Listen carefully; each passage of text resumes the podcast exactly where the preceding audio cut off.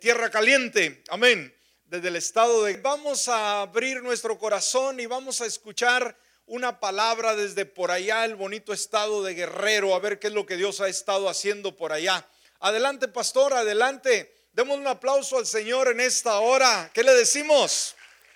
Bienvenido. ¿Se acuerdan del pastor Joel?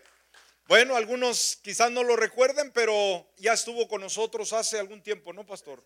Tres años. Qué bueno, gusto de verlo. Bienvenido, adelante, el tiempo es suyo, pastor. Gracias, gracias. Bendiciones, iglesia. ¿Por qué no cierras tus ojos, levanta tus manos y agradecele al Señor porque Él ha sido bueno? Dile, Señor, gracias por tenerme con vida. Gracias porque hoy estar con vida es una grande bendición. Señor, gracias te damos en este tiempo, Señor, que seas tú ministrando nuestra vida, nuestro corazón y que seas tú hablando, Señor, por tu Espíritu Santo. Queremos ser solo instrumentos en tus manos para que tú, Señor, te deleites con nosotros y nosotros nos deleitemos mucho más de lo que ya lo estamos haciendo. Señor, gracias, gracias. Bendecimos a todas esas hermanos, personas que están eh, oyendo por la radio, que están por redes sociales, Señor, y en todo lugar donde estén alabando tu nombre, exaltando tu nombre, Señor, envía tu bendición y que el fuego de tu Espíritu Santo queme todo lo que haya que quemar y que tú llenes con tu presencia los corazones. Bendice a Roca de los siglos en esta hora. Gracias te damos en el nombre de Jesús. Amén y amén. Gloria al Señor. Gracias, hermano. Tome su lugar. Gracias, Pastor Raúl, esposa. Les amamos en el Señor. De verdad que es una bendición poder estar con ustedes después ya de casi tres años. Eh, hubo un momento en que yo le decía al Señor, ¿para qué nos diste la visa? Nada más para darnos el gusto de ir una vez y ya no vamos a ir por la pandemia. Amén. Pero gracias a Dios que este año tenía eh, Dios el tiempo exacto. Amén. Cuando menos a veces lo esperas, Dios tiene la bendición. Unos hermanos, amigos también en Dallas dijeron, pastor, pues nosotros queremos que ustedes vengan también por acá una vez más. Así que ahora o nunca, ahí están los vuelos pagados. Gloria a Dios. Y, no me da vergüenza decirlo, yo nunca había subido un avión. Y dije, wow, este es el reto más grande, voy al primer cielo. Amén. Entonces, Decía un hermano en la iglesia, bueno, pues con que no suba al tercer cielo, no, pues ya al tercer cielo ya no regreso, ¿verdad? Así que gracias a Dios, hermanos, que aquí estamos con ustedes. Reciban saludos del Centro Cristiano Manantial de Vida. ¿Y sabe por qué? Yo siempre he dicho en México que a donde quiera que nos inviten y, manden saludos, yo los voy a dar, yo no voy a mentir. Y cuando no, mejor no digo nada. ¿Ah? Pero, eh, ¿cuántos conocen al hermano Nelson Ortuño? Yo creo que casi muchos conocieron a Nelson y aquí tengo uno de frente. Gracias a Dios por ello. Ellos les mandan saludos, la iglesia les manda saludos, hermanos. De verdad nos sentimos muy contentos de estar con ustedes. Eh, ya en la región de aquí de Houston, pues hemos estado ya desde hace como unos 14, 12 días. Y, yo no sé para dónde el Señor nos vaya a llevar esta semana, pero vamos a estar seguramente, hermanos, eh, recibiendo bendición, pero yo creo que más dando lo que Dios nos ha dado. Amén. Porque no sería como que, para mí no sería como de mucha gracia, sí, solamente pasar unos días, sino también dar de gracia lo que Dios nos ha dado de gracias. Amén. Y de verdad nos sentimos muy contentos, Luz y yo, y nuestro hermano Eric, que siempre nos gentilmente nos ha hospedado. Él es, él es de Charácuaro, Michoacán. Así que los que conocen Michoacán estamos bien pegaditos ahí. Solamente el río Balsas nos divide. Gracias a Dios por ello. Y pues quisiera compartir, hermanos, una palabra que Dios ha puesto en mi corazón. Y quiero que me acompañe a segunda de Samuel capítulo 4, versículo 4. Decía algo cierto el pastor, yo no sé qué es lo que Dios tenga para tu vida, pero sabes, Dios siempre tiene algo nuevo, algo especial, algo que parece que siempre algunos han leído, lo han repetidas veces eh, escuchado, pero siempre Dios tiene algo. Mire, ¿sabe cómo he catalogado eh, eh, cómo actúa Dios con nosotros en nuestra vida y alimento espiritual?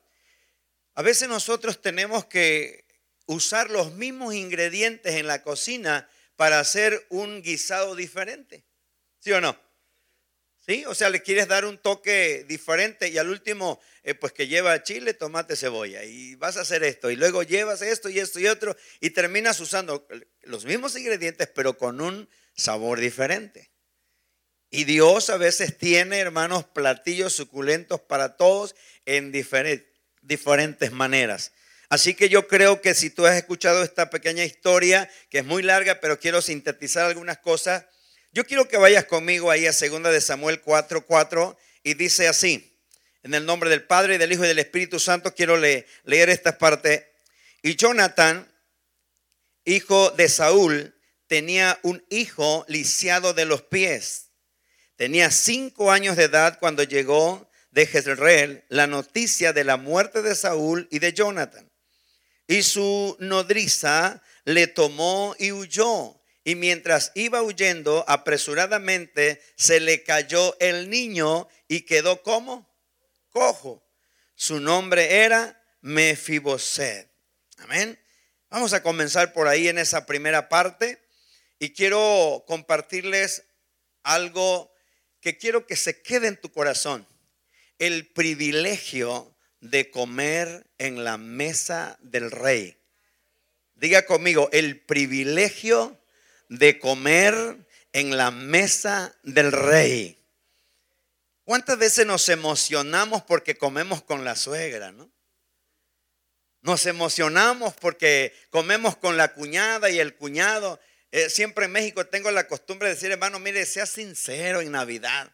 Ya viene Navidad y nos juntamos todos como familia, pero a veces la concuña no se lleva con la cuñada, no se lleva con el suegro. Y, vengan todos al pavo, ¿no? A mí ya me tocó la vez pasada, pastor, comer aquí en el Día de Acción de Gracias y le digo a Eri, ¿y qué, ¿y qué gracias dan o cómo está el rollo aquí? No, no, no, véngase. Él dice que yo soy su papá. Entonces me dice, padre, véngase. Vamos a comer el pavo acá. Le digo, espérate, espérate. Vamos a dar gracias a Dios, pero, pero la palabra dice, dar acción de gracias. Entonces vamos a dar gracias por lo menos que tenemos vida, ¿no? Y reunimos a la familia de él y empezamos. Oiga, se hizo una cosa bonita y una administración tremenda. ¿Por qué, hermano? Porque todo tiene un porqué. Todo tiene un propósito. Entonces, cuando nosotros nos juntamos en Navidad es porque queremos el privilegio de comer como familia. Pero lamentablemente, algunos corazones están tan heridos que solamente lo que hacen es cumplir con comer y nos vamos. ¿Sí o no? Cuando te invitan a un potaje, a, una fiesta, porque eh, se casó el vecino, porque se casó el compañero de trabajo, porque se casó el hijo del pastor Julano, y vamos y, convivimos, pero a veces ni nos conocemos. O a veces tenemos algunos que otros, este, pues roces por ahí, como que de quién va a estar Julano. Ah, pues vamos y comemos y nos regresamos. No nos vayas a estar con que vamos a tomarnos fotos y que, ¿sí o no? Somos mexicanos revueltos con muchos otros países que me están entendiendo. Así somos. Y tuviste el privilegio de comer en una boda en los 15 años. Incluso eres invitado ahí con el presidente municipal allá en México, se usa, o el sheriff, quien sea, el político más, más elocuente de la región. Y usted está ahí en esa, eh, eh, esa reunión la nueva presidenta de Cirándaro, tuve el privilegio de 15, 8 días antes comer con ella y, y unos hermanos que lo invitaron a su casa y comimos ahí con ella. Y pues fue un privilegio comer con la nueva presidenta de, de, Cirándaro, ¿no? Y qué bueno, pero sabe una cosa, aunque todo eso nos trae una buena satisfacción, una buena relación, hay cosas que no nos tienen completos. Porque hay cosas que nosotros quisiéramos ver mejor. Pero cuando eres invitado a un lugar como por ejemplo estar con el rey, y lo voy a meter a un ámbito espiritual, al rey de reyes y señor de señores, usted no necesita estar en el tercer cielo. Usted desde ahorita, este día, dice, wow, esto es lo que yo esperaba, esto es lo que yo deseaba, esto yo quería, paz, gozo en el espíritu. Me gusta ese canto que entonaron los hermanos porque dice que no hay lugar más alto que, estar en la presencia de Dios. Pero me impacta esa parte que dice, en este lugar nadie me puede señalar.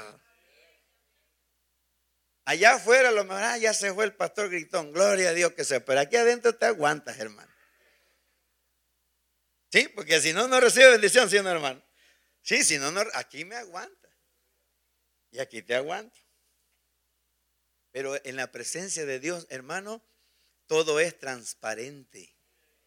En la presencia de Dios no hay nada oculto. Ahora, ¿qué aprendemos de esto? Quiero dejarte, hermano, en tu corazón el que no debes de perder. Eh, eh, un cristiano, un hijo de Dios, genuino, entregado, apasionado. Yo quiero llevarte a que tú tengas, a que reconozcas, a que valores, tanto en lo presente como en lo porvenir.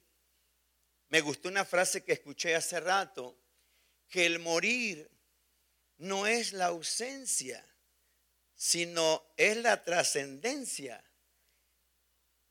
Me voy a ausentar de esta tierra, pero voy a trascender ahora a la nueva vida que va a comenzar, que es la vida eterna. ¿Está conmigo? Y este es un gran privilegio. Entonces usted va a salir de esta, de esta reunión no convencido solamente, sino convertido en que el verdadero Hijo de Dios siempre va a cuidar que el enemigo, porque hay uno que lo acecha a usted y a mí, y que no le robe lo que ya Dios le dio por herencia. Amén. Y lo primero que usted tiene que tener en su corazón es nunca perder su identidad como hijo de Dios. Porque si no, no va a tener el privilegio. Oiga, usted va a tener el privilegio de comer en la mesa del rey porque su identidad ahora es que usted era extraño, pero por amor a usted, Jesucristo murió, se entregó a sí mismo y ahora te recibió porque tú le dejaste entrar en el corazón y él ahora te recibe como hijo. Juan 1.11 dice, a los suyos vino y los suyos no le recibieron, mas a todos los que le recibieron, a los que creen en su nombre, que dice, les dio el privilegio, les dio el derecho de ser llamados hijos de Dios. A su nombre. Denle el aplauso si se lo va a dar, porque eso es lo principal. Ahora tenemos frente a nosotros la historia de Mefiboset. Y este era, no estaba propenso a ser este chico, era de una realeza, era de una descendencia de reyes. Saúl era su abuelo, no era cualquiera, Dios lo había escogido y Dios lo dio y lo puso como rey. Que perdió esto, bueno, ese es otro rollo. Pero él traía esto. Ahora, ¿cómo puedes tú concederle el privilegio a alguien que a lo mejor no es tu sangre, no es de tu familia, pero tú lo identificas y le das un valor incalculable. Tú y yo no teníamos valor delante de Dios por el pecado. Estábamos como este chico lisiado. Me voy a adelantar un poquito a esto para que me entienda. Pero cuando tú vienes a Cristo, Él te recibe como hijo y ahora te da una identidad. Y los que habían despreciado tu identidad hoy se recupera por el amor de Cristo. Este chico, para él ya estaba perdido, ya no había esperanza. ¿Quién se acordaría de él? ¿Quién sabe? Pero hubo alguien llamado David, rey, que había hecho un pacto con su padre Jonathan.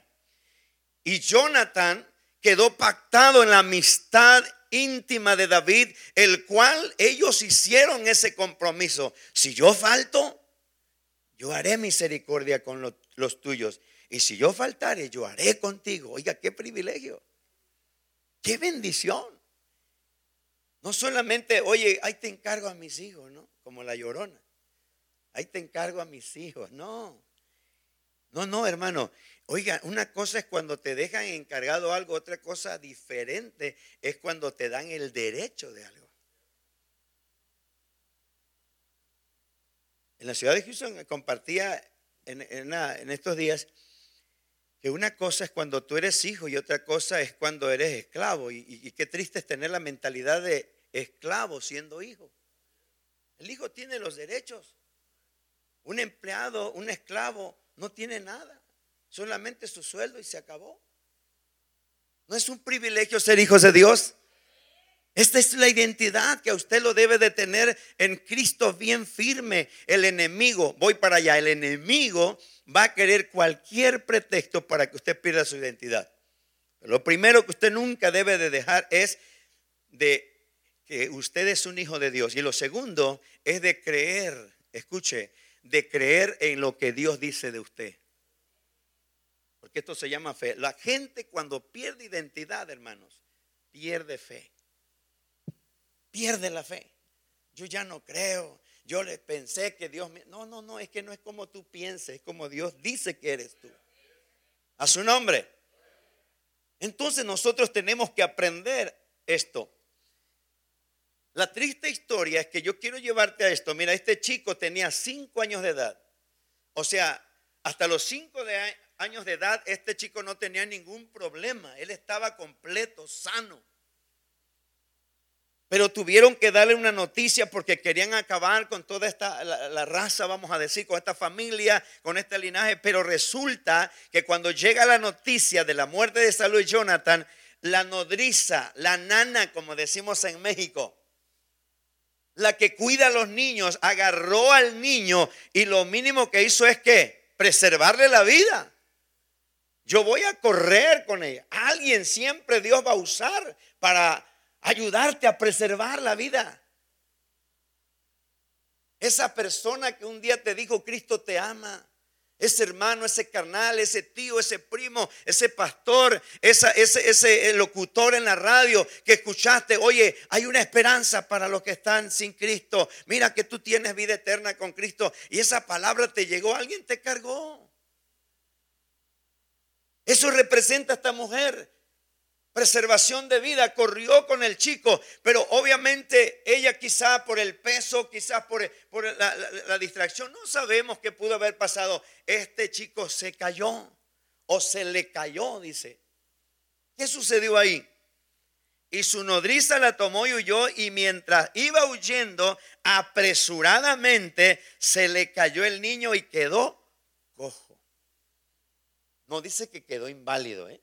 quedó cojo. Quedó como yo con un dolorcito de cintura ahí. ¿Ah?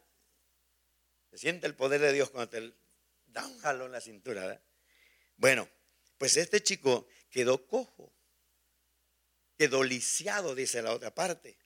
Entonces, ¿qué sucede con esto? Aquí es donde empieza un dilema tremendo que a veces nosotros ahorita damos gloria a Dios, bendiciones porque soy hijo de Dios. Pero cuando ya estás viviendo la situación las cosas cambian. Todo va bien, tu trabajo va bien, no, no te falta nada, tu mujer te quiere, o bueno, eso dice, anda, ¿verdad? Tu esposo dice que te ama, que este eres todo para él, y todo este rollo. Entonces todo está bien. Hay buen dinero, hay buen trabajo, hay buena afluencia, todo está bien. Gloria a Dios por eso. Pero resulta que un día cuando tú intentas huir de todos estos problemas que te persiguen, tú intentas que a ver a dónde te llevan, resulta que te caes y quedas lisiado. Pensaste que el camino que llevaste a alguien te ofreciste en sus brazos, literalmente, y dijiste, aquí me voy. Anoche platicaba con un matrimonio y le decía, ¿sabes cuál era el problema de la mujer samaritana? No es que era mujer, eh, este, hombreriega, dicen por ahí, no que le gustaba o quitaba al marido, no. La mujer samaritana tenía una sed de ser feliz, una sed de tener paz y una sed de tener vida eterna. Por eso Jesús le dijo, si tú bebieras del agua que yo te daría, tú no vas a tener sed. Era tanta la necesidad de esta mujer que dijo, pues dime dónde hay, ¿sí o no? Amén. Porque siempre hay un vacío que hay que llenar. Y a este chico lo cargaron para preservar la vida, se cae y queda lisiado. Cuando todo parece que ya va bien, cuando todo parece, ahora, ¿no, te, ¿no has escuchado o será que en México nada más o tierra caliente? De gente que empieza a buscar de Dios y dice, ¿por qué cuando empiezo a buscar de Dios me va peor que antes? No es cierto, no te va peor. Es que no había vivido la experiencia y ni te habías dado cuenta que tú estabas lisiado. El pecado nos lastima. El pecado nos hiere. Parece que todo va bien en el mundo porque existe la misericordia de Dios. ¿Sabes por qué hay personas que no buscan de Dios y tú las miras que prosperan, que están bien y todo esto? Por eso el Salmo 37 dice, no te impacientes a causa de los malignos, ni tengas envidia de los que hacen iniquidad. Porque como la hierba verde se secan y como, verde, como la hierba se secarán y se van a quedar destruidos.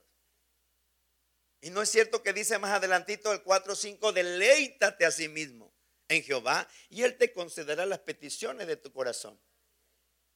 Entonces, ¿por qué a veces nosotros admiramos? Porque todo parece que va bien, porque estás completo, pero cuando empieza la fama, el dinero, cuando empieza la fuerza de la juventud y te crees el chiquito wow, y te crees que tú la puedes y todo este rollo, es cuando cuidado.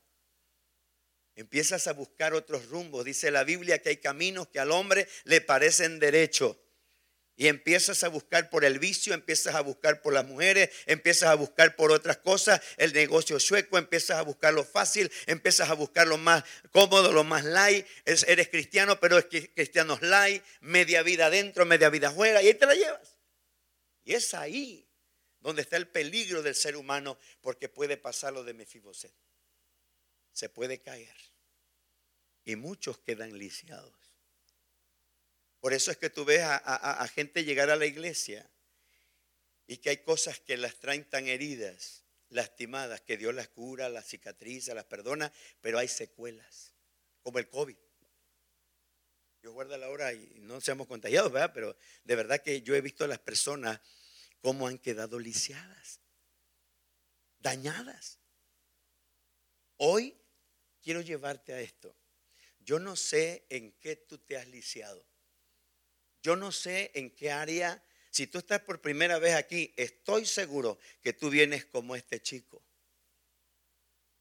A alguien te le caíste de las manos. A alguien tú te le chispaste de las manos y quedaste lisiado. Quizás odiando a alguien. Quizás practicaste algo y te ató y sientes que no hay esperanza. ¿Cuánta gente dice, yo ya no, ya no, a mí ya no me hablen de esas cosas? Yo ya no tengo salida. ¿Sabes qué? Te tengo buenas noticias. Dice la Biblia en Eclesiastés que hay esperanza para los que están entre los vivos. Los muertos ya nada saben, pero los vivos, hermano, tenemos que estar vivos y bien vivos. ¿Y me está entendiendo? Entonces está conmigo. Óigalo bien. El hijo de la realeza no sabía. Seguramente ya lisiado cuando fue un joven con conciencia viva, él entendió que no era cualquier persona. Pero ¿sabes qué dijo? Como nosotros a veces ya que estamos mal en nuestra vida, ¿para qué?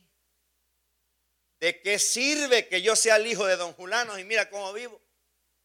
¿De qué sirve que yo, según tengo mucha casa, mucho, ¿de qué sirve? Recuerdo mucho en Iguala me invitaron a una conferencia para matrimonios y se me acerca un, este, un varón casi, casi como su pastor, de tamaño, yo queda chiquito así.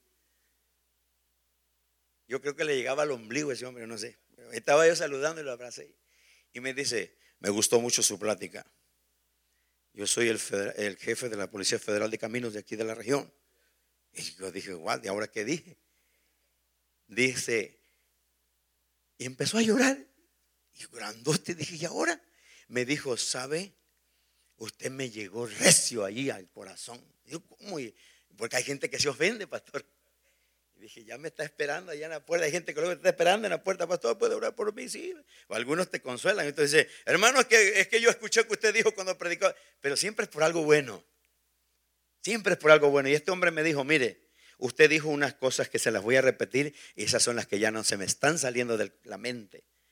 Usted dijo, puedes tener casa, carro, dinero, puedes tener posesión, autoridad en el gobierno, lo que quieras. Pero cuando llegas a tu casa, llegas a llorar con la almohada y te muerde los dientes la almohada. Y dices, porque nadie me quiere, soy infeliz. ¿Por qué dijo usted eso? Porque eso es lo que está viviendo, le dije. Yo creo, o no sé. Pero esa es la diferencia de escuchar una un sermón a escuchar una palabra que llegue a tu corazón. Porque Dios trata con nuestros corazones. A alguien Dios le está hablando hoy. A alguien Dios nos está hablando hoy. Hermano, porque somos seres humanos como cualquiera, pero Dios tiene un corazón para nosotros igual. Y este hombre dijo, es que es cierto, yo llego a mi casa, eh, tengo dos hogares, dice, llego acá y, ah, ok, ok, puro el dinero, hace falta el dinero, yo tengo todo ahí. Y hay un problema, y que ya chocó el carro, me dijo, pues yo soy el jefe de la Policía Federal, yo tengo el problema, resuelvo el problema. Pero usted tiene algo que no sé qué tiene, dice.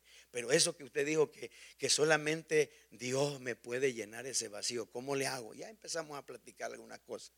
Pero sabes, hermano, a veces tú tienes un corazón de hijo ante Dios el Padre, pero tu mente la tiene de amargura, de esclavitud. Este chico después de que supo ya no fue el mismo y se lo voy a comprobar con la Biblia. Este chico cuando se cae, yo siento que ahí no lo dice la Biblia, pero estoy seguro que eso lo cualquiera lo haría. Maldijo quizás, no sé qué cosa haría, o quizás en su amargura, en su eh, impotencia, a lo mejor bendijo, pero yo creo que sí rehusó. Sí tuvo que decir algo del descuido de esta señora, quizás, pero ¿por qué, Julana? ¿Por qué me dejaste caer? Mira cómo me acabaste la vida. Ya no voy a caminar igual. Oye, pero mira, tú, eres, vienes de realeza, tú eres hijo de rey, Dios va a tener misericordia. Ah, cállate, que a mí qué me importa ser hijo de rey. El abuelo Saúl lo mataron, a mi padre lo mataron. ¿Qué me espera a mí? ¿No es cierto que empezamos a ver lo negativo de la vida? ¿Qué me espera a mí? Y empezamos a ver tantas cosas y este joven empezó a crecer y a crecer y, empezó a, nacer en él una amargura. La Biblia dice en el libro de Éxodo que la amargura, oye, toda la esclavitud, esto te amarga la vida porque los israelitas estaban esclavos haciendo ladrillo y dice la Biblia que le amargaban la vida. Cuando tú estás en pecado, cuando tú estás en problemas, cuando tú no perdonas, cuando tú tienes odio en tu corazón, cuando tú tienes aquella, aquel, corazón lisiado, lastimado, yo no sé, a lo mejor tus padres no fueron como tú querías, a lo mejor tus pastores no hicieron lo que tú querías, a lo mejor tú estás con los hermanos porque tienes que estar en un lugar y no hay otro. Yo no sé qué es lo que el enemigo te metió en la mente cuando tú eres un hijo de rey y te hace pensar como que no eres nada pero es lo lisiado. Y si Dios ya te sanó, porque tengo gente en la congregación que a veces están ya sanos, Dios los sanó, y parece que se los olvida. Y vuelven otra vez, hermano, no pudiera orar por mí. ¿Por qué voy a orar? Porque, oye, hermano, pero si eso ya pasó. Si a mí ya se me olvidó, a Cristo más. ¿No es cierto que dice que Él borra todos nuestros pecados? Hasta China se va. Por lo profundo de la mar, dicen los científicos, aquí están las profundidades más grandes, frente a las costas de China. Pero eso ya lo, lo vamos a investigar allá arriba, hermano. Amén. Pero hay una voz en el interior que seguramente le decía, levántate, avanza. Porque tú tienes que vivir. Quizás estás lisiado porque es tanta tu culpa. A veces no tenemos resentimientos con nadie, pero con nosotros mismos. ¿Por qué lo hice? ¿Por qué lo hice? Yo siempre he dicho a los matrimonios que, que sepan perdonarse, sepan reconciliarse. Porque la mayoría de la gente que no sabe la reconciliación, ¿sabes lo que terminan haciendo y creen que eso es perdón? Se incontentan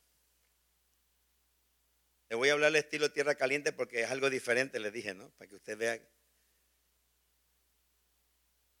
Pero entonces, ¿cuánto nosotros le decimos, este, mira chula, Ovidia a la señora, mira chulo, vete por las tortillas, papá. ¿Cuánto quieres? Un kilo. Ay, me traes tomate y chile. Y viene el esposo y trae las tortillas, trae los tomates, pero se le olvidaron los chiles. Y dice la señora, ¿y los chiles? Porque la señora no ven lo que trajiste, lo que faltó. Amén, hermanas, o no amén.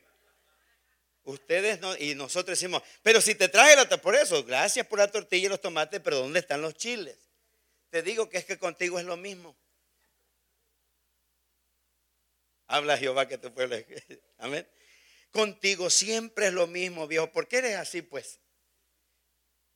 Y como somos así, pues dice el hermano, mira, si te gustó y si no, ve tú, ahí está el carro, está la bicicleta, porque, bueno, porque yo tengo que trabajar y nos ponemos como muy chambeadores y, reclamando nuestros derechos, pero dice, oye amor, no, pero es que, es que siempre es lo mismo contigo, ya empezaron, ya empezaron.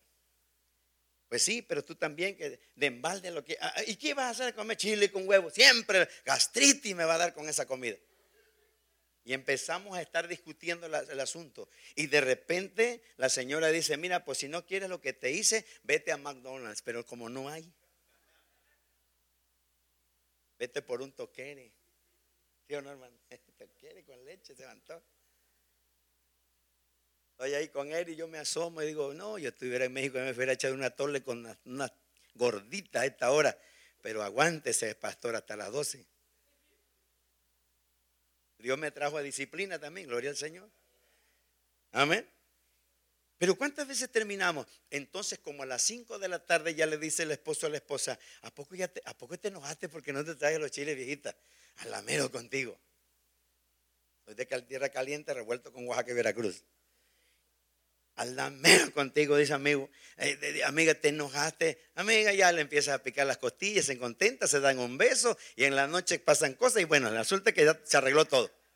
15 días después vuelve a pasar un parecido problema y ella dice, es contigo lo mismo, hace 15 días que hiciste. Dígate, quítate, quítate de aquí, quítate de aquí. Empezamos a expresar lo que realmente tenemos. Porque nos encontentamos esa noche, ese día, pero no nos reconciliamos. Reconciliarse, dice la Biblia, que tenemos que expresarnos lo que sentimos, confesando vuestras ofensas unos a otros y perdonándonos unos a otros. Cuando yo le digo a mi esposa, mira, sabes que no me pareció lo que me dijiste, amor, pero esto es así. Oye, ¿por qué? No es cierto que siempre decimos, ¿por qué andas pues enojada? ¿Por qué has enojado? Tu carota, no la cambias. Es la misma siempre. No es cierto, te conocen, hermano. Si no es palabra, me desahogo, pero algo tengo que hacer aquí. Amén. Dios quiere hablarte y decirte que la, situación que está viviendo, déselo bien. Porque la verdad, hermano, no podemos vivir vidas a medias con hipocresía. Y no se siente ofendido. Hipócrita es palabra griega que significa actor nada más. Actuamos. Parece que, mire, yo no he visto una tristeza más grande en una familia, un matrimonio, que solamente vivan fingiendo. Esa es la herida más grande de un matrimonio. Porque tú parece que estás bien, pero por dentro no. Entonces necesitamos sanar nuestro corazón. Y este chico estaba amargado. Mira, por favor, vea conmigo. Vaya conmigo. El verso. Ah, dice, vamos a seguirle aquí donde dice, esta mujer se levantó y avanzó con él. Quiero terminar ahí. Y el niño, para preservarle la vida, simplemente huyó con él y se le cayó. Quedó lisiado de los pies. luego dice, segunda de Samuel 9.1, por favor, mira lo que dice ahí. Dijo David, ¿ha quedado alguno de la casa de Saúl a quien haga yo misericordia? ¿Qué dice? Por amor a Jonathan. Y había un siervo de la casa de Saúl que se llamaba Siba, al cual llamaron para que viniese a David. Y el rey le dijo, ¿eres tú, Siba? Y él respondió, tu siervo. Y el rey dijo, ¿no ha quedado nadie de la casa de Saúl a quien haga yo misericordia de Dios? Y Siba respondió al rey, aún ha quedado un hijo de Jonathan, que dice, lisiado de los pies. En este punto quiero dejarte este consejo. Mientras todos se olvidan y aún tú mismo te sientes resentido con la vida, Dios nunca se olvida de ti aunque mi padre y mi madre me dejaren, dice el Salmo 27, con todo Jehová me recogerá. Y le dice al pueblo de Israel el, el, Señor a través de los profetas, y si la mujer que dio a luz se olvidare del hijo que dio a luz, yo no me olvidaré de ti. ¿Cuántos alaban al Señor? Ahora, la historia sigue. Y el rey dijo, no ha quedado nadie, dice de la casa de Saúl, a quien haga yo misericordia. Le respondieron ahí, hay, hay uno que ha quedado de Jonathan lisiado de los pies. Pero, dice el verso 7, y le dijo David, no tengas temor, porque yo a la verdad haré contigo misericordia por amor de Jonathan, tu padre, y te devolveré toda la tierra de Saúl, tu padre, y tú comerás siempre qué? A mi mesa. Pero mira lo que le contesta. Verso 8. Y él inclinándose dijo, ¿cómo hace una persona lisiada, lastimada, herida, resentida? Ni te da la cara. Ese es, no necesitas ser psiquiatra ni psicólogo. Alguien que está herido, lastimado, que no te puede ver, que está contigo con alguna, no te va a ver a la cara. Siempre va a buscar para todos lados. Sí, como ustedes se sienten los santos, ustedes son los buenos, yo soy los malos. Déjenme, siempre. Mira lo que dice. No se lo estoy platicando solo porque me gusta ser realista en las cosas, sino mira, dice, y él inclinándose dijo, no le vio la cara al rey, sino inclinándose dijo, ¿quién es tu siervo para que lo mires? mires a un perro muerto como yo. Está fuerte eso, pastor. Pues así como Mefiboset, muchas veces nosotros hemos dicho esas palabras en otras frases. Hemos expresado lo mismo de otra manera. Déjate, no me molestes, yo así soy así, así déjenme. No me importa lo que digan, yo ya no tengo remedio. Ustedes que dicen, yo no creo en eso. Mire, yo le he dado como, como una mini clase de identificar cosas para orar y, buscar la manera de que Dios los haga libre. Hermano, ¿quieres identificar una persona con amargura? Número uno, escúchela hablar de la situación que está viviendo. Y lo primero que vas a escuchar de una persona que se está amargando o está amargada es que todo está mal para él. Todos están mal.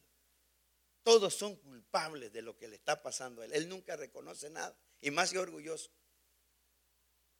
Y lo segundo, hermano, todos son hipócritas, todos son falsos, todos es lo mismo. Es a mí que me van a decir si yo ya estuve. Oiga, tercero, actitud negativa de algo que no me gustó. A él no le gustó. ¿Usted cree que él decía, gloria a Dios, porque después de caminar bien quedé cojo? No. Él se amargó la vida. Mira cómo se trataba él delante del rey. Se trataba como un perro. ¿Quién es tu siervo para que mires a un perro muerto? O sea, ¿sabes cómo se siente? No es cierto que la gente resentida, herida, dice, yo ya estoy muerto. Hasta una canción dice, para ti yo ya estoy muerto. Ojalá y así nos dijeran, porque hay gente que no le gusta que tú seas cristiana, tu familia dice, mira, mira, mira, si tú te metes a esa religión, olvídate, para mí estás muerto. Ya no eres mi hermano, mi, mi hijo, nada. ¿No es cierto? Porque hay un resentimiento. E, este, este chico estaba tan resentido con la vida. A él se le olvidó la identidad de ser hijo de rey. A él se le olvidó la identidad de, venir de un buen linaje. A él se le olvidó de que a pesar de que se cayó y quedó lisiado, alguien cuidó de él. Se le olvidó. Aunque tú estés lastimado y aunque Dios te haya cicatrizado y hay secuela de lo que el pasado te dejó, pero aquí estás, mi hermana, mi hermano. Dios ha acordado de ti. Dios se acordó de ti. Dios te tiene aquí porque Él te ama. Él te tiene misericordia y todavía te sostiene en un lugar donde a lo mejor ni es el tuyo. Pero que Dios te ama tanto que te ha dado la oportunidad de que donde estuviste no quisiste, a donde estás, tienes que querer. Aleluya, porque el Señor te ha llamado a comer y voy a ir cerrando. ¿Sabes qué? Este hombre llamado David se acordó del pacto con Jonathan y él le dijo a este chico, ahora hombre ya, le dijo, ¿sabes qué, Mefiboset? Desde hoy vas a comer a mi mesa. A su nombre.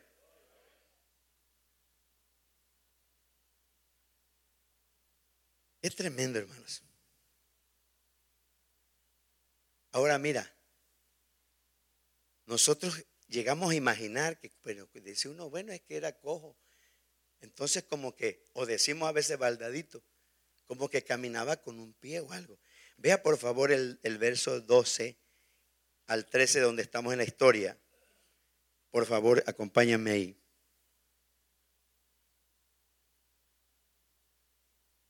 Y tenía Mefiboset un hijo pequeño que se llamaba Micaía. Y toda la familia de la casa de Siba eran siervos de Mefiboset. Fíjate, hasta eso.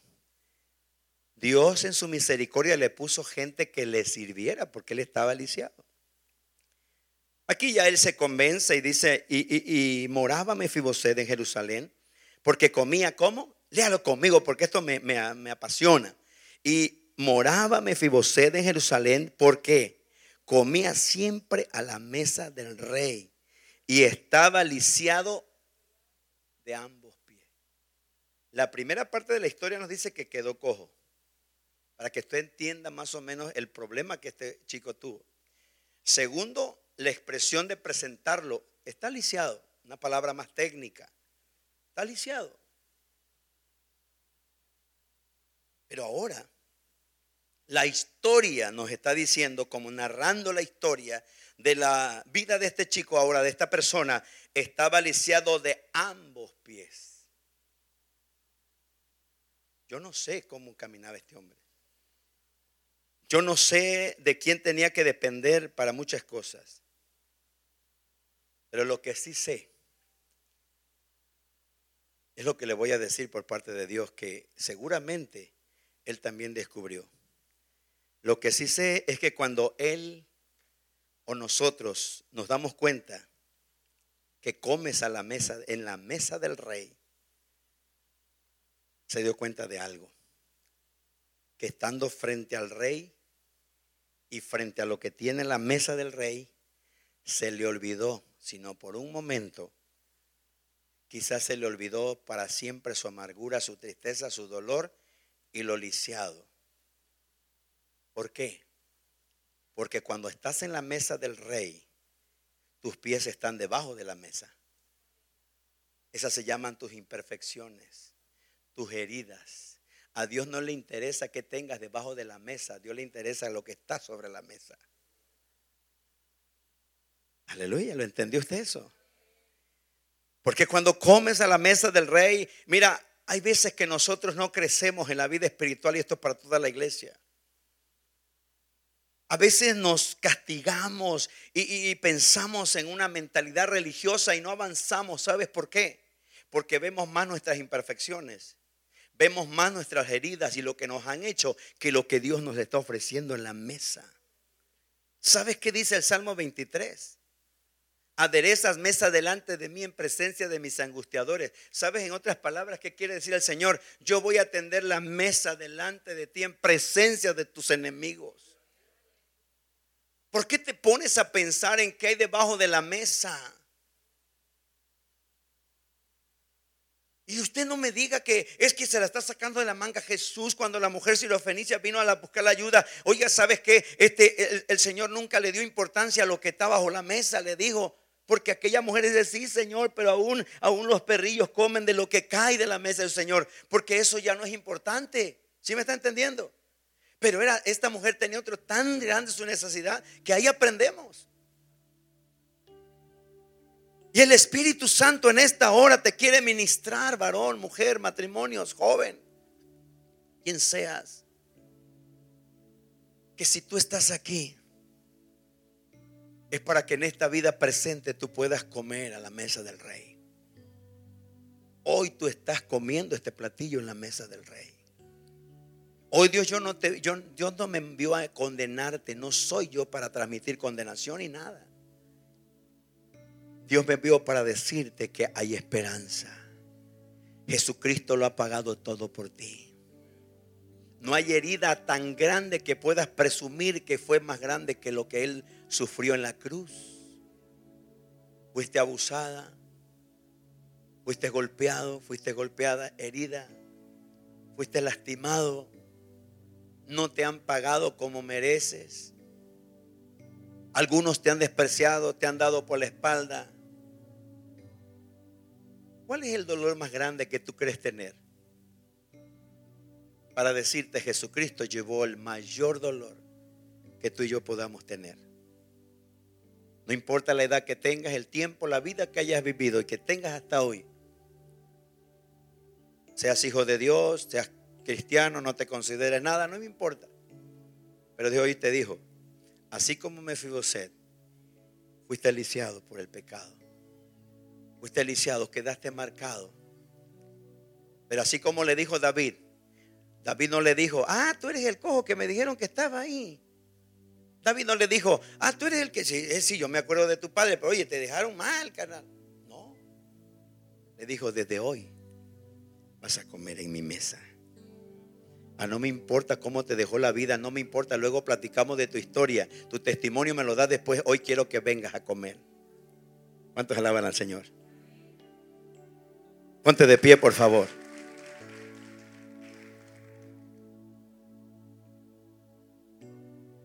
Cuando estás frente a la mesa del rey, lo que vas a ver y disfrutar son alimentos, tres cosas. Alimento a la mesa del rey. Limpieza, Espíritu Santo, que lo cubre todo. Mantel de santidad y de verdad a la mesa del rey. Pero lo más importante de todo lo que hay en la mesa del rey. Escúchame iglesia, roca de los siglos. Vas a estar con el rey. Eso es lo importante. No te conformes con las cosas del reino. Hay gente que está aquí porque le gusta el dinero, porque le gusta una buena casa, quiere un buen trabajo, quiere un buen carro. Todo eso tiene caducidad. Todo. Gloria a Dios porque Dios te bendiga. Gloria a Dios. Todo es bueno, pero también todo en la tierra tiene caducidad. Pero cuando tú no te conformas ni siquiera con la corona del rey y te conformas con tener al rey, eso es suficiente. Alabas al Señor. Cierra tus ojos y dile, Señor, yo quiero disfrutar la presencia del rey. Y quise dejar este momento para decirte que cuando tú y yo muramos, cuando Cristo venga por la iglesia y estemos con Él para siempre, hay una palabra en Apocalipsis 19:7 que dice, gocémonos y alegrémonos y démosle gloria, porque han llegado las bodas del Cordero y su esposa se ha preparado y a ella se le ha concedido que se vista de lino fino, limpio y resplandeciente, porque el lino fino en las acciones justas de los santos Dos cosas te digo.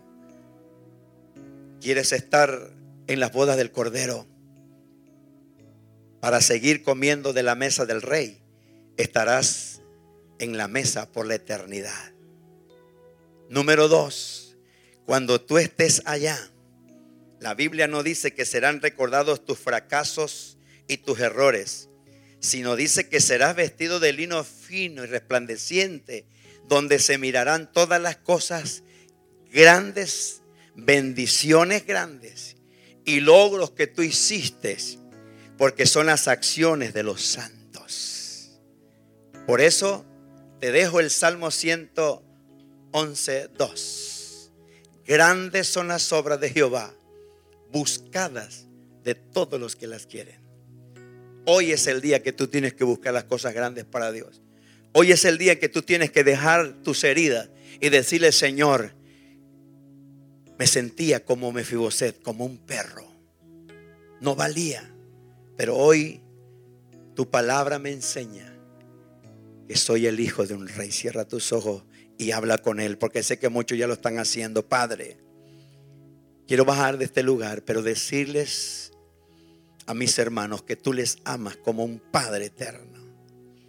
Que no te estás fijando en cuánto hicieron de mal cuánto el enemigo ha estado estorbando en sus vidas para avanzar. Quizás muchos no vinieron porque precisamente están lisiados. Porque precisamente algunos están pasando por tribulaciones, angustias o pruebas y están sintiendo que no hay más que hacer. En esta hora, Señor, restaura. Oro por aquellos que han estado lastimados en su matrimonio. Restaura ese matrimonio. Aquellos que han estado atemorizados porque eh, quedaron traumados por alguna situación, fuera en el nombre de Jesús todo trauma y venga un poder libertador que es el Espíritu Santo para traer buenas nuevas a su vida. Aquel que se sentía culpable, aquel que se sentía sucio, aquel que se sentía vil y menospreciable. Hoy tú le das una oportunidad. Hoy tú le devuelves la identidad de hijo de rey. Hoy tú le devuelves, Padre, el cuidado. Hoy tú le devuelves la fe. Hoy tú le devuelves la esperanza de estar a la mesa del rey. Padre, bendice a Roca de los Siglos, bendice sus pastores, bendice los líderes, bendice esta, congregación. Que Puerto Arturo sea cambiado y transformado por el poder del testimonio de almas que habían sido lastimadas, habían sido lisiadas, pero que hoy son restauradas y pueden decirle al que está a su lado, al que está afuera, al que está en el trabajo, ¿sabe? Tú también puedes comer como yo a la mesa del rey. Alguien puede darle palma al Señor. Porque Él es bueno, porque Él es fiel y justo. Oh, adórale, adórale, adórale, adórale.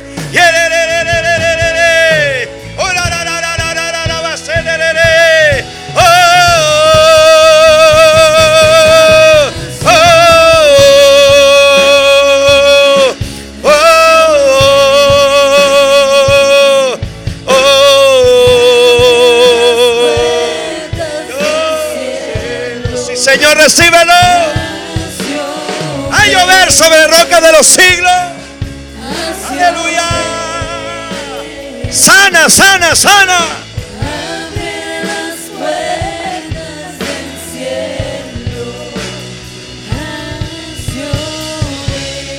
Sea libre. Sea sano.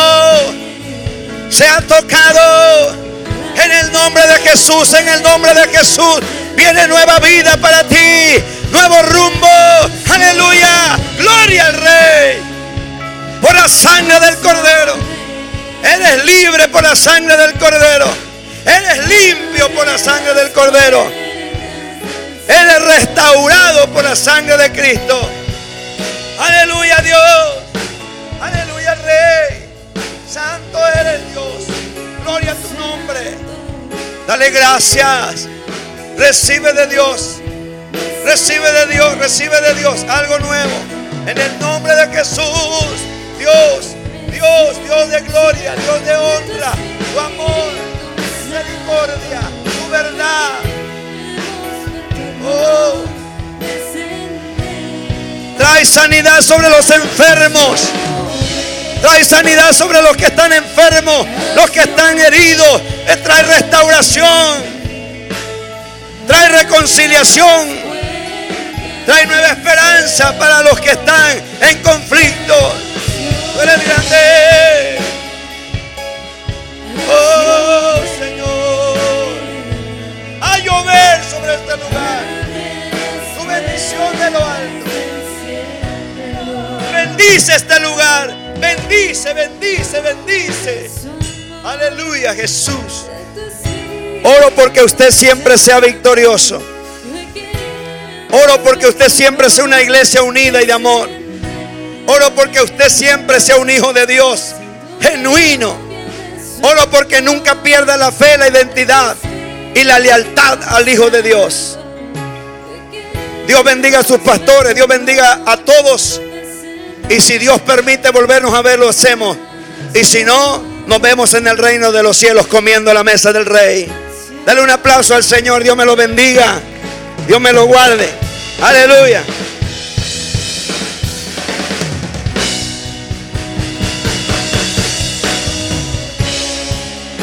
Gracias, pastor. Aleluya, aleluya. Él está en este lugar. Adórale unos momentos, adórale unos momentos. Te adoramos, Señor. Tú eres el mismo. De ayer, hoy, por todos los siglos. Tu palabra no cambia. Eres un Dios maravilloso, Señor. En la vida existen dificultades y problemas, así como este hombre lisiado, Señor, y que toda su vida de alguna manera estaba destinado a la limitación, a la vergüenza, al desacrédito. Pero hubo alguien que pensó en ese hombre lisiado. Un hombre que puso la mirada en aquel que quizás pensaba que su vida era insignificante. Aquel hombre David pudo invitar a Jonathan a comer en su mesa.